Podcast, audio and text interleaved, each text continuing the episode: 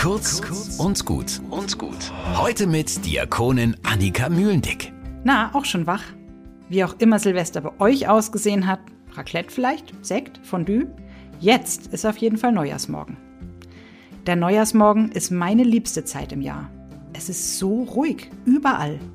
Wenn ich am Neujahrsmorgen mit dem Hund durch die Straßen laufe, habe ich das Gefühl, ich bin hier der einzige Mensch auf der Welt.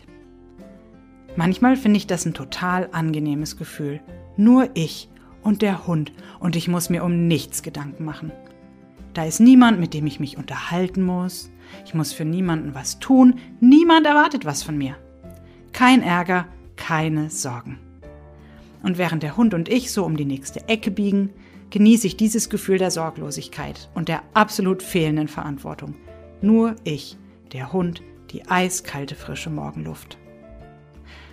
Aber dann werde ich langsam ein bisschen unruhig.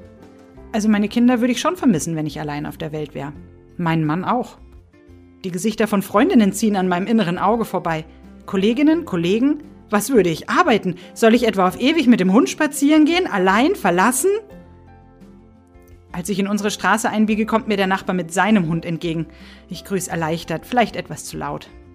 Eine vereinzelte Rakete steigt am Ortsrand auf und zeigt mir, hier ist noch jemand. Dann geht unsere Haustür auf, die Kinder stürmen mir entgegen, nur im Schlafanzug barfuß.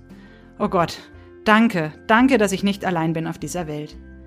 Und danke auch für diese Momente der Stille, die mich die Unruhe wieder ganz neu genießen lassen. Kurz und gut. Jeden Tag eine neue Folge. Am besten, ihr abonniert uns.